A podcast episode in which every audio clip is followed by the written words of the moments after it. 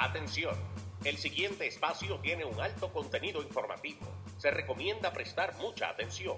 El desarrollo del mismo puede resultar impactante para las mentes de aquellos que no están acostumbrados a recibir información de calidad. Repetimos, este programa puede causar traumas intelectuales permanentemente. Si experimenta enrojecimiento del rostro o comienza a salirle humo por la nariz, no se asuste. No es un efecto retrasado de la juca ni la hierba que se fumó. Es probablemente el humo de los plásticos de fábrica de su cerebro sin estrenar. No tema, pronto se le pasará. A continuación, Dando Fuerte con Pedro el Filósofo.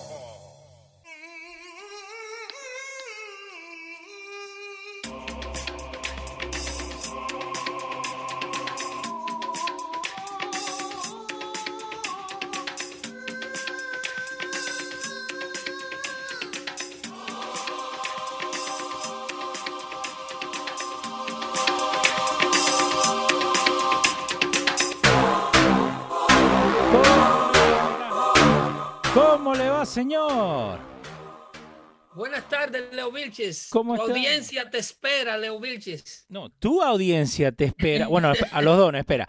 Eh, un saludito ahí a toda la gente que está con nosotros. Eh, Laura Pesotti, Pidemel Tavares, eh, Ana Abreu, Al Sharpton. Toda la gente está esperando para ver, porque le dimos un cheese esta mañana. Sí, sí, sí, sí. Vamos a hacer un recuento. Hoy día tenemos un show ex- extraordinariamente interesante con todo esto que acontece. Vamos a hacer un recuento de cómo hemos llegado hasta aquí, la posición donde nos encontramos en una economía con un 9% de inflación, la Reserva Federal amenazando con subir eh, la tasa de interés, eh, algo que eh, causaría una serie de, de- de eventos en cadena en los bolsillos de todos nosotros. Y eh, vamos a empezar, como dicen, por el principio de toda esta eh, nueva era, este tiempo de oscuridad, yo diría, que está viviendo eh, el mundo Sí. el mundo, porque esto no ocurre solamente en los Estados Unidos. Todo- todos sabemos que los índices de inflación en los Estados Unidos, el, el, mm, el caos económico, la incertidumbre financiera causa problemas que repercuten a nivel mundial. Eh. Más eh, sobre encima de todo esto, tenemos los conflictos armados que están ocurriendo en el este de Europa. Y para nadie es un secreto que todo esto tiene sus protagonistas y tiene una razón de ser y que no hemos llegado aquí de la noche a la mañana, ¡pap! como Jen. Psaki quiere decirle al mundo que la inflación y los precios de la gasolina ocurrieron por el problema de Ucrania. It came out of nowhere. Eh, eso, eso cayó del cielo, ese problema ucraniano. Y eh, esto era una cosa que no se veía venir, según Saki, la secretaria Sí. de prensa de la Casa Blanca, y el presidente Biden, y que simple y llanamente estamos aquí porque Vladimir Putin es un desgraciado que decidió atacar a un país que no lo provocó y que por eso está el mundo viviendo toda esta incertidumbre. So, vos decís que eso viene de antes, todo esto. Para traducir Co- todo esto, vamos a pasar por una serie de fechas y de acontecimientos que dieron al traste con la decisión de Vladimir Putin Ujú. entrar a Ucrania. La parte de que Vladimir Putin es un desgraciado que decidió atacar a un país que no lo ha provocado, esa parte es cierta por parte de la Casa Blanca. Ahí no están ellos equivocados. Ok. Pero, eh, ¿por qué Vladimir Putin hace esto? Porque el mundo está en estas, eh, en estas comederas de uñas, si se le puede decir, de no saber cómo esto va a concluir militarmente hablando. Ok. Eh, una guerra que envuelve una potencia nuclear y que tiene a los P5 plus 1, como le llaman, ese término se lo traduzco. Eh, tiene a los P5 plus 1 eh, eh, asustadísimo. Ok. ¿Y cuáles son esos? El, P, el P5 plus one son los seis países que son miembros permanentes del Consejo de Seguridad de la ONU. Ok. Entonces, ese, ese, en Europa se le conoce como el 3 plus 3, eh, pero eh, eh, esta, esta comunidad de naciones Mm. poderosas que incluye a China, Inglaterra, Estados Unidos, obviamente, eh, a Rusia, eh, a Francia, y entonces Alemania luego se le suma.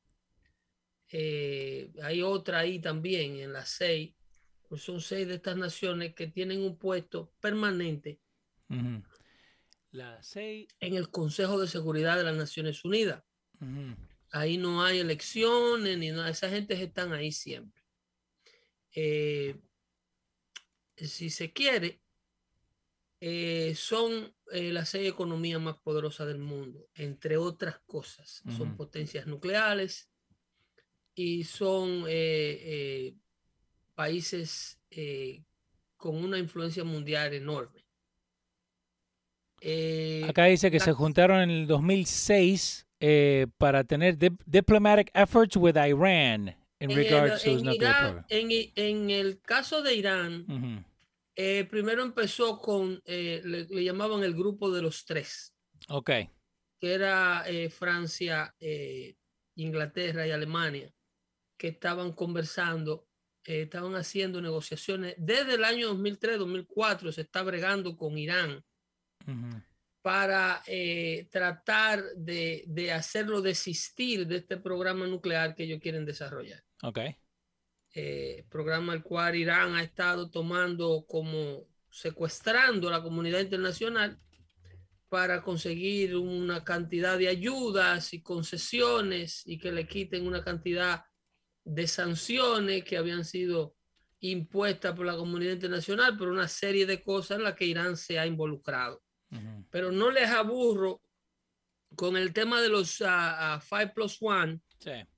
Eh, de los P5 plus one, puesto que eh, eh, la, porque lo traigo a coalición es que la Casa Blanca por primera vez se, se dirige dándonos la razón a nosotros aquí en Dando Fuerte Show, que habíamos hecho un show, el episodio 253, si no me equivoco, en donde abordamos sobre la condición de criminal de guerra de Vladimir Putin Sí.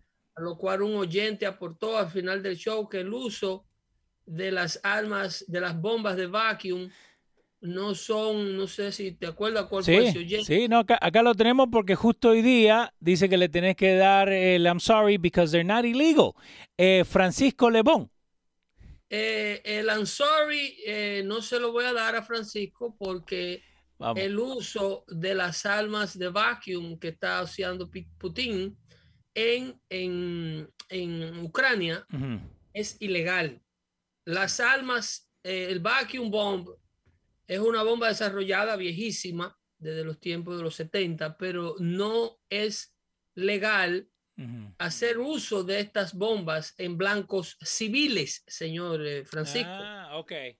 Es completamente prohibido detonar una bomba de esta en una población civil, que es lo que ha venido haciendo Ucrania, es lo que ha venido haciendo Putin en Ucrania. De hecho, Ujú. el, el vacuum bomb, como yo se lo expliqué en aquella ocasión, no estamos, we are digressing a little bit, Sí. estamos desviando, eh, fue diseñada para ser, us- para ser usada en túneles y en espacios confinados. Para que usted tenga una idea de lo ilegal que está haciendo este tipo de cosas y cuál es la intención de Putin. La población ucraniana se encuentra en los subways, viviendo de manera interina en los subways, en, las, en los subterráneos del metro. Ok. El, el Putin detonar esta bomba de vacuum crea una condición de pánico, puesto que si él detonase una bomba de esto, de esta, porque son diseñadas el más alto efec- efecto, Sí. el más alto efecto de una de estas detonaciones, eh, de hecho son diseñadas para sacar de los escondites al enemigo. Ujú. Es eh, la, la razón tras la cual se diseñó esta bomba que despliegue el oxígeno del área de donde se estalla. Ok. Es para que la gente tenga que salir a superficie y tenga que exponerse En Ok. otras palabras, eh, la población ucraniana se está escondiendo del ataque agresivo de Putin en el sótano. Si escuchan que hay una bomba de vacuum y su efecto, dice, si aquí se mete una bomba de vacuum, de vacuum en este sótano donde estamos nosotros alojados, nos asfixiamos todos. Ok. Porque es una bomba que no tiene un gran efecto detonador más que un calentón que produce cuando los gases que tiene la bomba despliegan, sacan el oxígeno del lugar, donde hacen un eh, prácticamente un chupón al aire y la gente, los pulmones le colapsan. Yeah. Este miedo lo provoca Putin para que, la- para que el que está alojándose en un subterráneo diga, óyeme, hay que subir. Porque arriba tenemos más posibilidades de sobrevivir a un ataque de este tipo. Ok. Eso es para crear una situación psicológica. Lo mismo ha venido haciendo con esta propaganda de ese link que me mandaste sobre si eh, en Ucrania hay laboratorios biológicos. Ujú. Y la señora eh, Nutland, eh, Victoria Nutland, que le pregunta al senador Marco, Marco Rubio en el Congreso, en el Senado, sobre si eh, Ucrania y los Estados Unidos están desarrollando eh, laboratorios biológicos en el país ucraniano. Que Sí. Si tenían armas bioquímicas de destrucción masiva, fue la pregunta de Rubio. La pregunta de Rubio es retórica Ok. y es intencional para poder desarmar esta campaña propagandista que le tienen a todas estas focas. Latinoamérica está llena de ello, ¿eh? No, ya. Si yo le hiciera caso a mi Twitter o le hiciera caso a mi WhatsApp, eh, te llega todo tipo de propaganda rusa donde eh, estos amantes del Ujú. socialismo comunismo fracasado, muchos de ellos viven dentro aquí, muchos de ellos están en Latinoamérica esperando entrar o esperando que le permitan entrar Sí. eh, le gusta mucho el bistec, le gusta mucho el vino bueno y argumentan que no se trata del comunismo, que ya el comunismo no existe. Mentira del diablo. El comunismo existe, es salvaje, es eh, eh, eh, anti-Dios, anti-libertad y ante todo. Y quiere ser, volver a ser implementado con otros nombres. Lo que pasa es que ahora se llama green, qué sé yo qué, y medioambientalismo esto, y CO2 aquello Sí. y hay que salvar la tierra, lo otro. Pero sigue siendo el mismo comunismo que vimos en los años 80 y durante la Unión Soviética y toda esa destrucción que provocó con los grupos guerrilleros latinoamericanos y en toda Latinoamérica, siendo el, el headquarter del comunismo en el este hemisferio, la isla de Cuba. Ujú. Pero eh, sigo, eh, sigo. El- la propaganda cuando le hace la pregunta a Marco Rubio a la señora Victoria eh, Nuland es para que se pueda exponer la verdad de lo que hay detrás de estos biolaboratorios. Ok. Los biolaboratorios son, están presentes en todos los países del mundo que son desarrollados o semidesarrollados Ujú. hasta países subdesarrollados tienen laboratorios de experimento biológico. Ahora, un laboratorio, eh, eh, un biotech, un, un biolab, un, un- un- un laboratorio de esta índole, no necesariamente quiere decir que su producto es un arma de destrucción masiva Ok.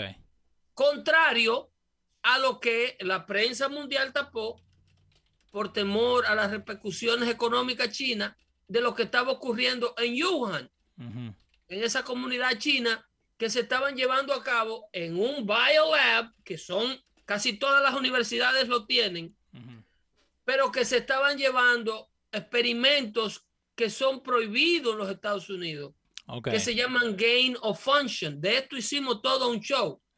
Como el Gain of 247 function por ahí. Es la manipulación de células contagiadas de animales, manipulándola para que puedan contagiar células sanas humanas. Sí. ¿Ok?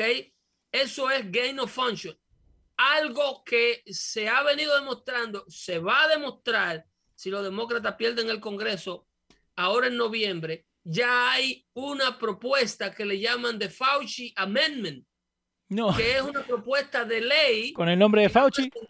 Sí, ha Ujú. presentado el senador Ron Paul, Sí. ha presentado una propuesta de ley para que en el futuro, cuando existan problema de esta índole, nunca más se le vuelva a depositar el poder de todas las libertades de los estadounidenses a la cabeza o a la mano de un solo dictador como el que se como el caso de Anthony Fauci.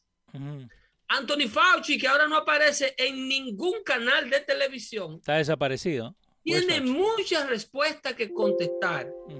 Hay una enorme cantidad de preguntas sin respuesta por parte de la comunidad científica eh, mundial.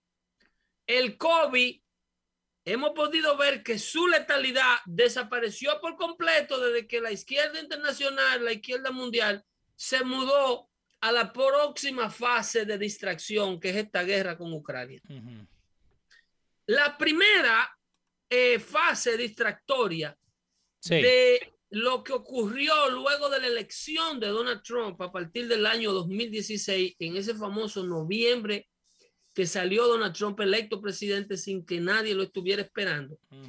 Inmediatamente luego de esto, la primera serie de eventos que dio marcha a lo que estamos viendo ahora ocurre justamente con el primer impeachment que se le hace al presidente Trump en el año 10, en el año en diciembre del año 2019 a partir del 18 de diciembre hasta febrero eh, fue prolongado hasta febrero 5 del 2020 justo antes ok eh, al año electoral que se aproximaba porque el 2020, eh, eh, esto era la antesala. Sí, acá, acá te tengo el first impeachment, eh, pasó 235. Sí, en el 18 ya. Diciembre 18, 2019. Es preparando, ¿ok? Estamos en la finalización del año 2019. Sí. La reelección del presidente Trump está en camino. Exacto. Viene el primer impeachment las, las razones de estos artículos de impeachment eran colaboración con un gobierno extranjero, eh, una serie de cosas, a lo cual todavía el Partido Demócrata norteamericano no tiene un candidato definido para correr con la para, a la presidencia. Luego, de que el Partido Demócrata en ese verano designa a Joe Biden como su candidato oficial. ¿Estamos al aire, Leo? Sí, señor. Sí, sí, está muy bien, está muy bien. Muy bien. Luego de que el Partido Demócrata designa a su candidato, que es la persona de Joseph Biden, sí. entonces pasan a trabajar con una serie de, revueltas sociales. Ok, ¿preparadas? ¿Cómo? ¿Preparadas? Como revueltas sociales, las revueltas sociales vienen, o sea, la izquierda elige cuál es el tema de mayor sustancia para las cosas que ellos quieren eh, crear, para, la, para cuál es eh, una retórica que puede dar con el avance de su agenda. Okay. Por ejemplo, la prolongación, y vuelvo y me voy al final, la prolongación de este conflicto ucraniano le da a ellos el caos, porque ellos trabajan con el caos.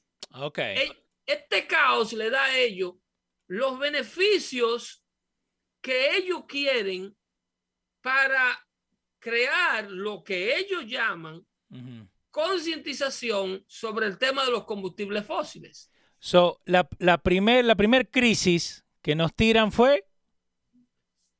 El primer, la primera crisis es el impeachment del 2019 sí. al, al presidente Trump.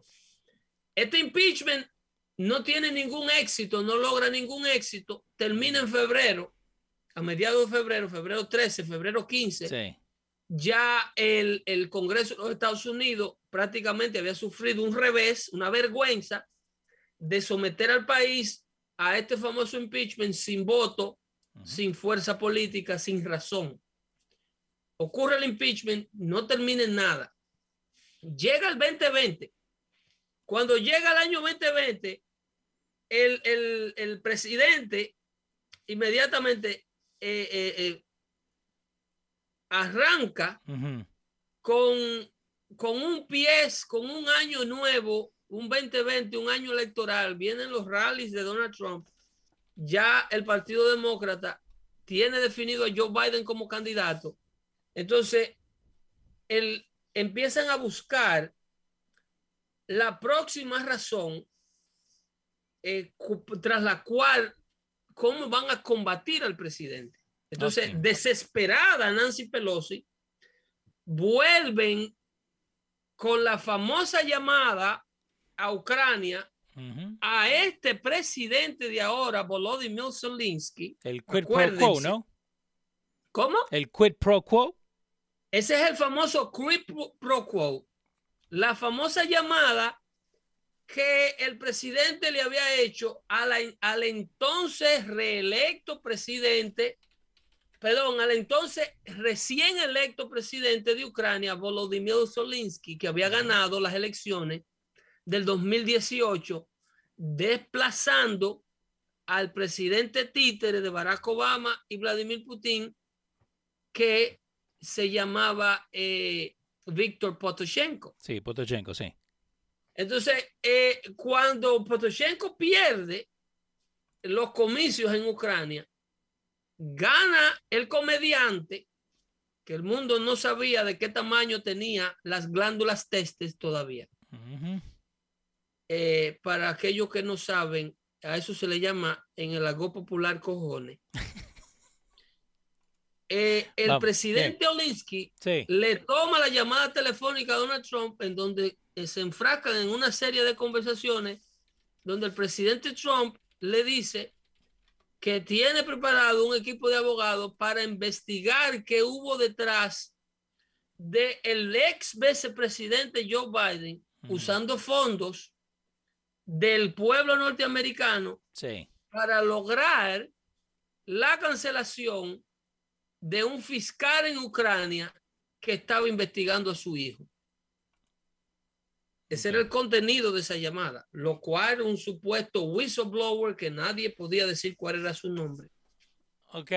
So, ahora, no, porque ahora nos dimos cuenta quién era el nombre, no eran lo- los hackers que le sacaban todo. Pero, eh, so, cuando pasa esa llamada, sabiendo todo lo que sabemos ahora, they basically agarraron eso y te dijeron no, que quick pro quo, quick pro quo, ni todo el eso. nombre, ni Dale. el contenido de la llamada, Sí. ni quién lo delató eran relevantes. Wow.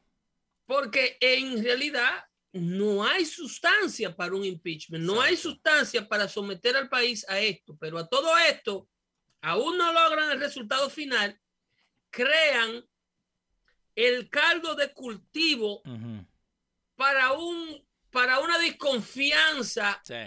que está respaldada por una prensa papagayo que todo- todos los días constantemente te venía diciendo lo ligado a Rusia que estaba Trump y lo traidor que era y lo malo que era. Ujú.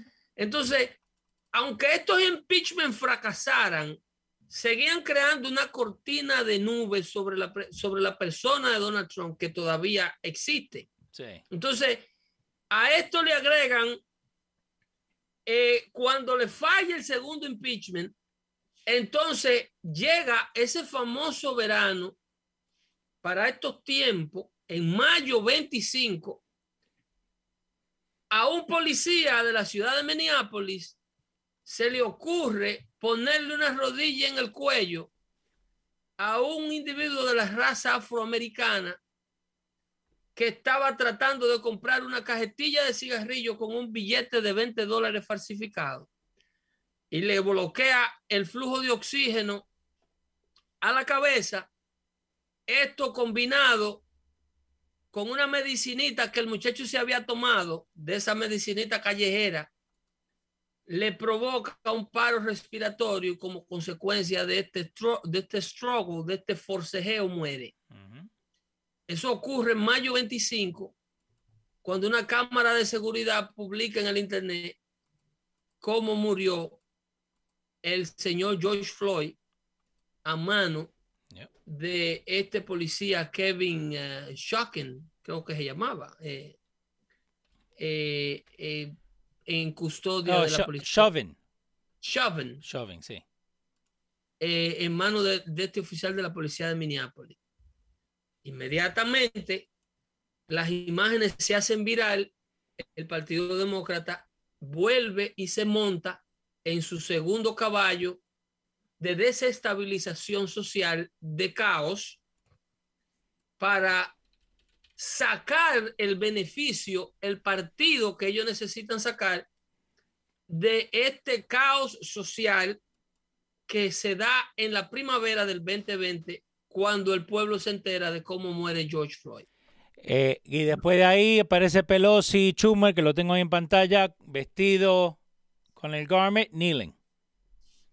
No, después de ahí hubo un consenso nacional por parte de todos los alcaldes demócratas de las mm. mayorías de las metrópolis de los Estados Unidos eh, para permitirle a todas las manifestaciones que en el nombre de George Floyd quisieran ah, manifestarse, eh, salir a la calle, ordenarle a la policía cero acción, permitir la quema total de la ciudad de Minneapolis y que se contagiaran otras ciudades como eh, Baltimore, como eh, Minnesota, como en Mellizo, Minnesota, como en, en, en esta otra ciudad de, ¿No fue en Carolina, en Carolina del, Norte?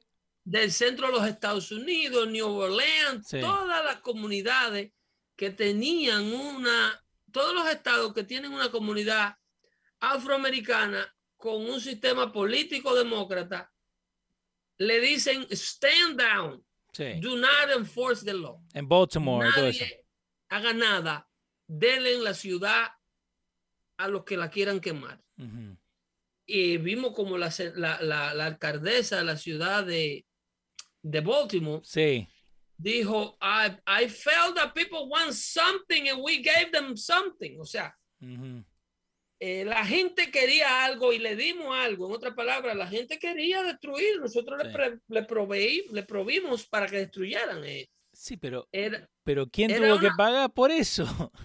Sí, pero la idea era lograr el propósito. Lo que pasa aquí, que América, que está participando de todo esto, y está viendo esto a ciega y no se pronuncian la prensa, los comunicadores, el pueblo americano, está permitiendo esto, está permitiendo que sus políticos le hagan esto. A todo esto sigue el caos de la disparidad promovida desde la prensa por un partido político, el desorden, el descrédito la desigualdad, la, la deshermandad del pueblo norteamericano, americano atacando a americano, porque simple y llanamente se atrevían a usar una gorra roja. Eh, vimos luego como en Canusha ocurre este otro evento en donde mueren estos muchachos que le dispara a este otro niño que descargaron el otro día porque pudo demostrar que fue en defensa propia. Eh, Rittenhouse. Eh, sí, que, eh, eh, Kevin era también. Kyle, Kyle, Rittenhouse. Kyle Rittenhouse, sí. Sí, que ahí en pantalla estoy enseñando todo el looting y el vandalismo que le hicieron a todo, a cualquier cosa que encontraban.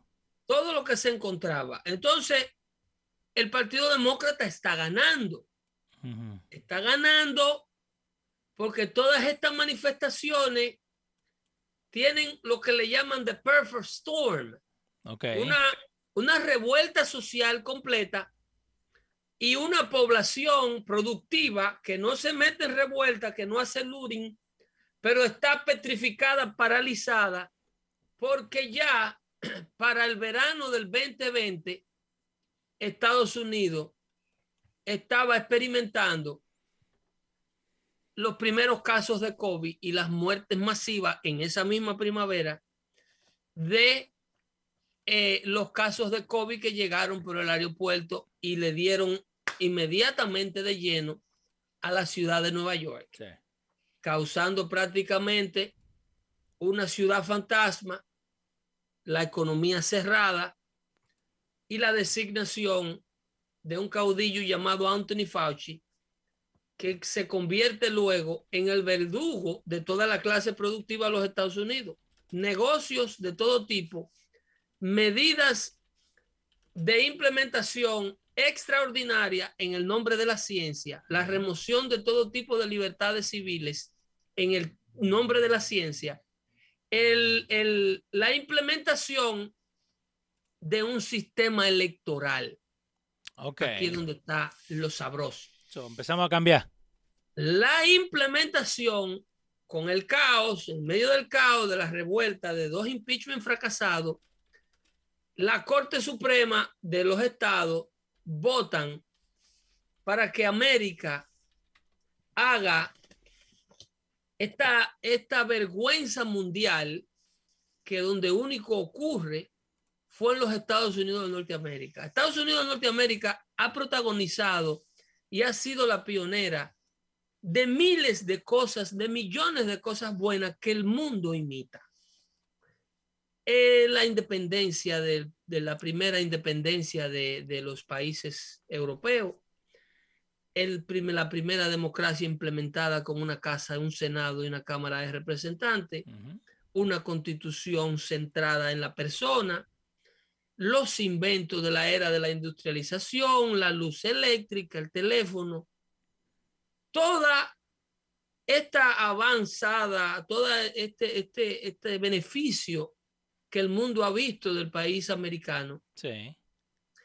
Eh, eh, viene a contrastar con esta otra iniciativa que el mundo, en lugar de admirar de América, lo que hizo fue unos se apenaron, otros se avergonzaron, otros se entristecieron, pero los enemigos de América, lo de siempre, se alegraron y se alegraron mucho cuando vieron que todo el pueblo americano, que solamente en el pueblo americano, el COVID fue lo, lo suficientemente tétrico como para crear un sistema de votación electoral como el que vimos en noviembre del año 2020. Ningún otro país del mundo, ningún otro país del mundo permitió que los comicios electorales en la pandemia se llevaran a cabo de la forma en que América los condujo.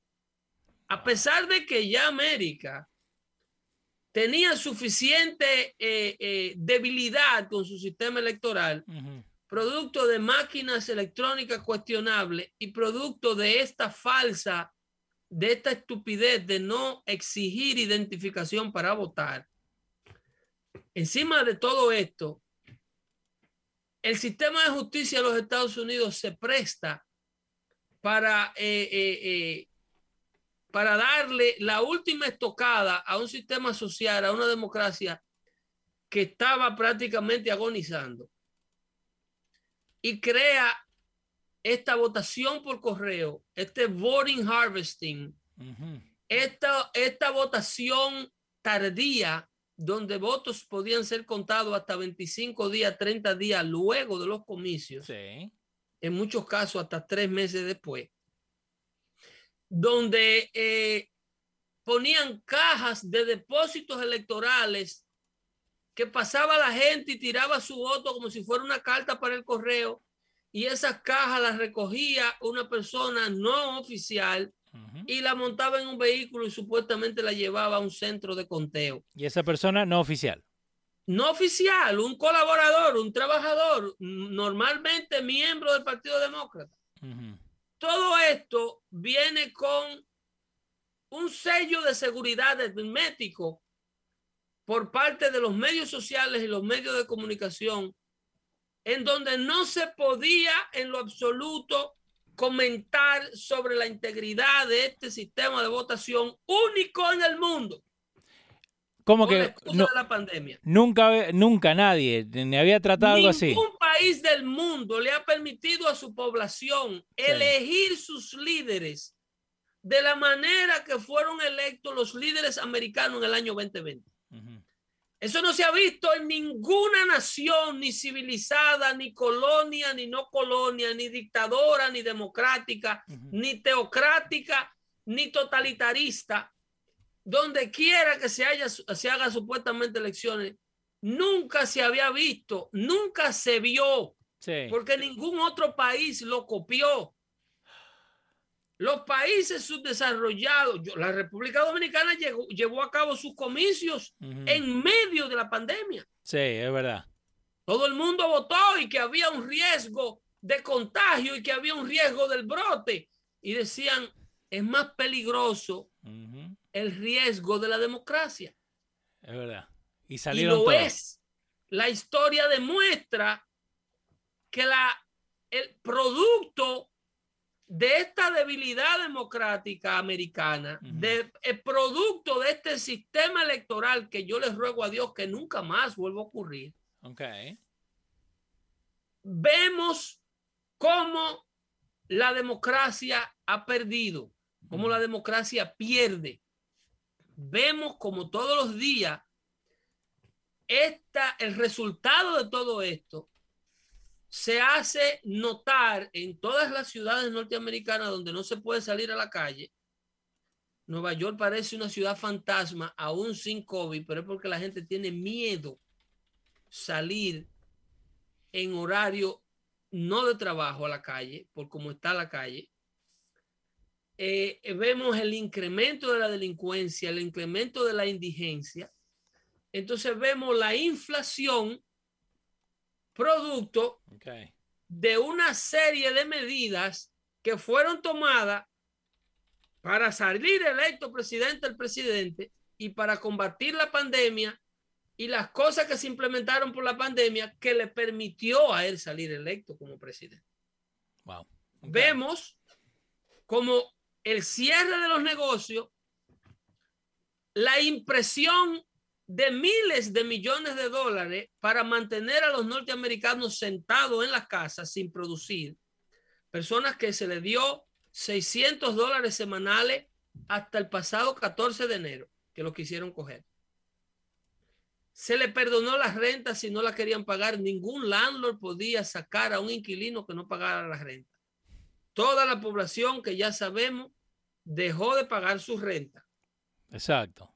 Cuando tú le das 600 semanales, que son 2.400 al mes, más 1.500, 1.600 dólares de renta gratis a la persona. Tú le estás dando un salario de casi 6.000 dólares mensuales a un individuo que no está produciendo absolutamente nada. Comentaba yo con una persona que quiero mucho. ¿Qué pasaría del mundo si a todo el mundo se le diera un salario de 5 mil dólares mensuales por estar sentado en su casa. Nadie va a salir. Pero ¿qué pasaría con el mundo? Ah.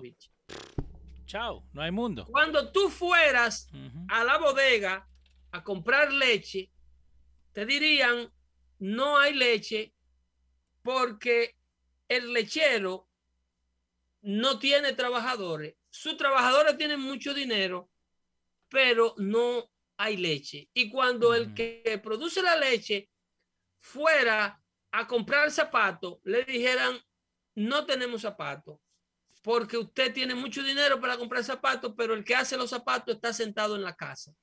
Cuando usted fuera al médico, el médico le dijera, yo no tengo, porque a mí me dan 5 mil dólares sentado a mí, yo no lo puedo ver, no tengo necesidad de verlo. Además, no tengo medicina que recetarle porque la gente que fabrica la medicina lo mantienen sentado en la casa y nadie va a la factoría.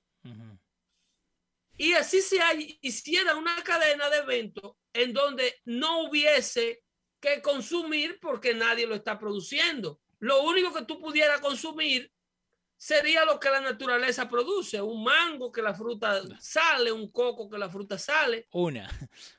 Pero nadie nada que sea manufacturado podrá ser consumido, nada que tenga que ser llevado de un lugar a otro podrá ser llevado porque no hay choferes, no hay camiones, no hay envases, no hay quien le eche la combustible al camión, no hay combustible porque los trabajadores de la bomba tampoco fueron, porque está todo el mundo ganando. Darle dinero a la gente por no hacer nada, meterle dinero a una economía a cambio de nada, es una receta catastrófica. Tú creas los niveles de inflación que estamos viendo. De la única manera que el dinero puede salir a la calle es a cambio de un producto creado. Nadie puede devengar un salario sin producirlo. Cuando eso ocurre, inmediatamente, automáticamente te dice economía 101, economía para analfabeto, te dice que cuando hay mucho dinero persiguiendo poco producto, el producto que está siendo perseguido se encarece.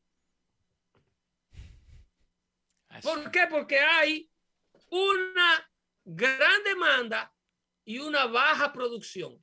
Okay. Y más cuando la gente tiene un dinero, obviamente un dinero ficticio en los bolsillos, porque ¿qué te vale a ti tener los bolsillos llenos de dinero si no tienes nada para comprar?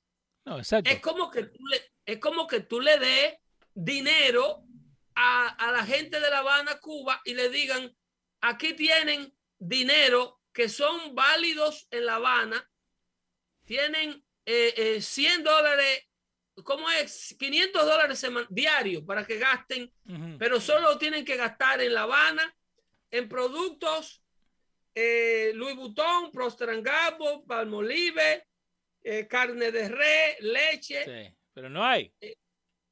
¿De qué le sirve ese dinero al residente de La Habana? Va a salir a los, a los anaqueles de los supermercados a comprar, pero van a estar vacíos porque no hay una producción. Lo mismo ocurrió en América con esos estímulos, con la economía cerrada por dos años, dándole dinero a la gente. Se agotó todo lo que estaba en los anaqueles, la tienda de disparate y de nada productivo y los supermercados y los liquor stores abarrotados. Se agotó esa producción. Ahora viene la producción nueva o están saliendo los productos nuevos que no se fabricaron durante dos años aquí, ahora lo están trayendo de fuera o fabricándolo al paso a precios exorbitantemente caros. Poco producto, mucha necesidad de los mismos, precios por las nubes. Entonces, tenemos un presidente en la Casa Blanca que está siendo observado alrededor del mundo todos. Entonces se crea un efecto vacuum. América dividida. La sociedad matándose uno con otro. La toma de posición, muerte. La policía de Washington no aparece. Los tigres se desesperan, se vuelven locos por cómo pasaron los comicios electorales. Joe Biden sale electo presidente. Cae un sinnúmero de gente presa. América sigue siendo una vergüenza mundial y los enemigos de América mirando. Dividida América. Y los enemigos de América mirando.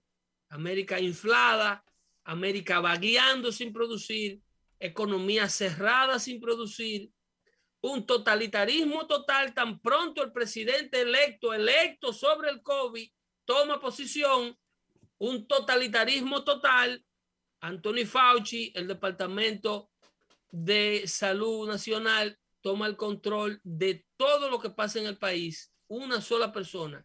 ¿Cuándo mascarilla? ¿Dónde mascarilla? Sin mascarilla al aire libre, mascarilla en los parques, mascarilla en los sitios cerrados, vacuna, presentación de vacuna, tarjeta de vacuna. Eh, no me abra este negocio, este negocio es esencial, este negocio no lo es, esta iglesia no se abre. Él mandaba. Los, los liquor stores se abren y los enemigos de América mirando unas autoridades sin un control absoluto de la población, entonces, como si todo esto fuera poco, tú tienes el acontecimiento de Afganistán que ocurre en, la primavera, en el verano del, año pasado. Tú tienes en agosto, agosto 30 del 2021,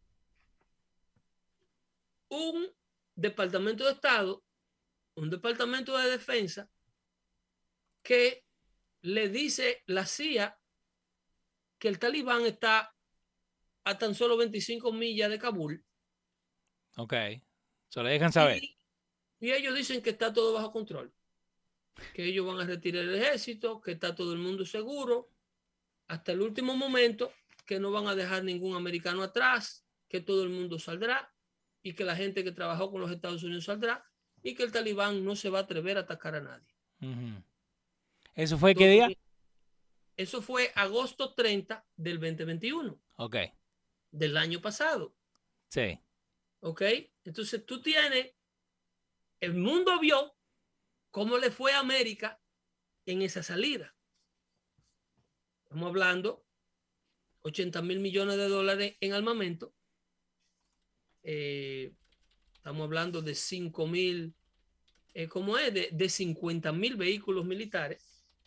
Estamos hablando de 700 mil rifles, que ahora lo están ellos vendiendo.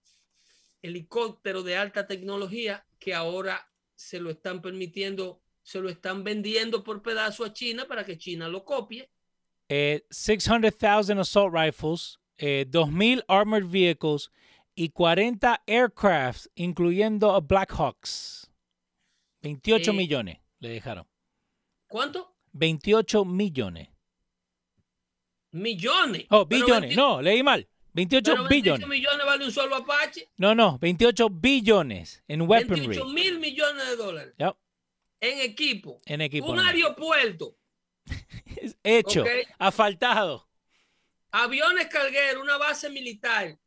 El costo total excede los 800. Wow. ¿Ok?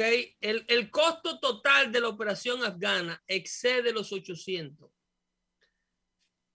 El mundo vio cómo este hombre fue humillado militarmente, cómo le mataron 13 soldados innecesariamente, cómo dejaron decenas, miles de personas con un pasaporte norteamericano, con residencia en los Estados Unidos, abandonado en Afganistán.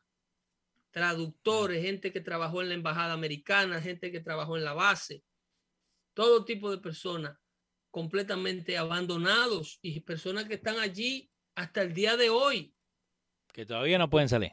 que todavía no han podido salir de Afganistán. Hmm. Entonces, tú quieres que un caudillo como Vladimir Putin, que ha estado esperando el momento preciso, con una economía solidificada, como estaba la economía rusa antes de él cometer este, este, este revés, porque esto le va a salir carísimo a Putin. Pero tú quieres que un tipo con las ambiciones de Putin a los 70 años de su vida, esperando el momento ideal, no lo tome. No tome la oportunidad que andaba buscando. No, exacto. Esa fue la pregunta que le hicieron a Trump. Él- él no- obvio que no iba a rechazar esa oportunidad de oro. Entonces, ¿cómo piensa el mundo que América en estos momentos le llaman ahí afuera, cuando me mandan a mí los mensajes de texto, que es un imperio en decadencia? Que es un imperio en decadencia, que es un sistema fracasado, que América, los mejores días de América pasaron. Eso es lo que, tú, que la, lo que la izquierda quiere que tú entiendas. Que el sueño americano ya no existe, que América es el peor país del mundo, que América es el causante de todos los problemas del mundo. Eso es lo que se está proyectando ahí afuera cuando Vladimir Putin toma la decisión de invadir Afganistán. Y lo hace porque Joe Biden tiene el mismo secretario del Pentágono, el mismo secretario de Defensa, el mismo asesor de Seguridad Nacional, el mismo secretario de Estado y el mismo personal que permitió el desastre en Afganistán Cuando Estados Unidos salió humillado con el rabo entre las piernas de Afganistán, nadie perdió su trabajo en los Estados Unidos, en el That's Departamento de Defensa ni en la Casa Blanca de Joe Biden.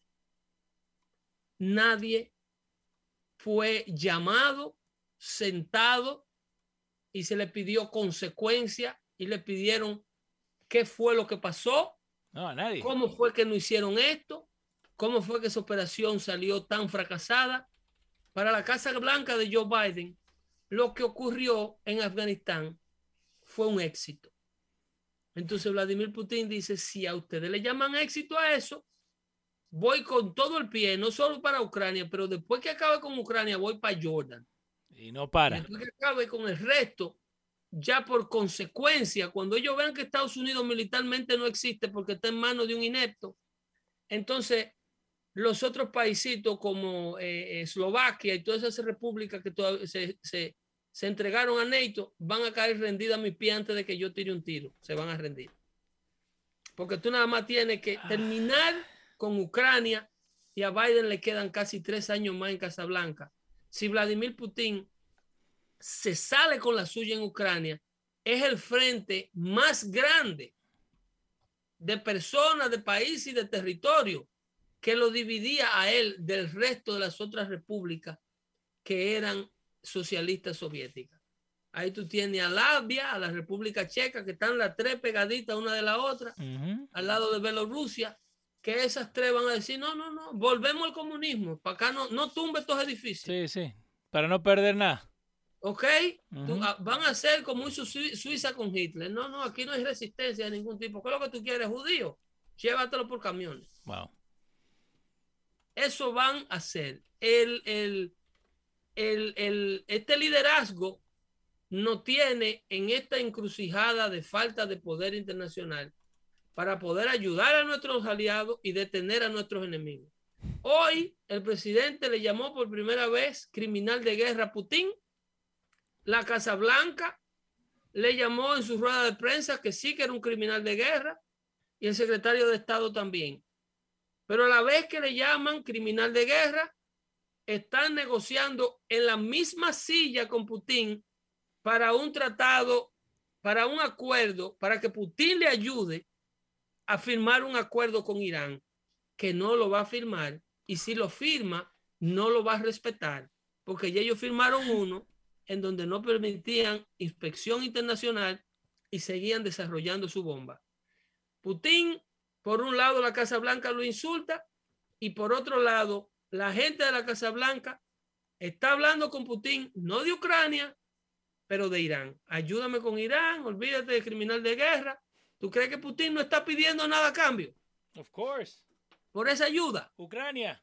Me quita las sanciones, me deja a Ucrania tranquilo, te asegura que Ucrania no sea miembro de, de, de NATO y yo trabajo contigo en Irán. Yo te hago creer que estoy trabajando contigo en Irán, porque la palabra de esa gente no vale 25 centavos. No. Esa gente no cumple ninguno de los tratados, ni los socios de ellos tampoco. Wow. Lo triste es que si cae Ucrania, se va a Taiwán y se va el resto de las otras repúblicas que se liberaron en 1994. La solución a este problema no se ve cerca, a menos que un Congreso en el otoño sea electo y tome soluciones inmediatas para equilibrar los poderes y actuar, porque después de todo, el Congreso de los Estados Unidos es quien declara las acciones militares que se han de tomar. Pero con este Congreso de Nancy Pelosi, vamos a tener que rogarle a Dios que Ucrania se pueda seguir defendiendo sola. Porque help is not in the way. Wow. ¿ok? Lamento mucho cerrar con este dando fuerte, pero así fue que llegamos hacia- hasta donde estamos, de Floyd a Ucrania, con esta administración que tenemos en la Casa Blanca. Se cuidan mucho, no recojan nada del piso, que están envenenando. Y si no entienden lo que está pasando, esta se lo puede explicar. Busquen de Dios. Señor. Bye, bye. Muy bien. Ahí escucharon a Pedro, escucharon a Pedro con ese Dando Fuerte Show en todos lados. Nos pueden seguir Dando Fuerte Show. Gracias a toda la gente que estuvo ahí con nosotros. Francisco Lemón, William Guerrero, Mayro Tati, José Chávez, a Quincaya, eh, Pura María, eh, XX Menor, la gente que estuvo con nosotros en el Facebook. Un saludito a toda la gente. Así que denle compartir el video. Déjenle saber a la gente que estamos acá. Y creo que Pedro nos dio bastante información. Así que tenemos tarea. Tenemos que pasar esa información. Patreon.com barrita los radios. Pueden ir ahí y nos pueden ayudar a crecer esto, lo que estamos haciendo. O si quieren hacer una, una donación, me pueden mandar mensaje, le mandamos un link y nos ayudan a crecer. Nos vemos. Chau.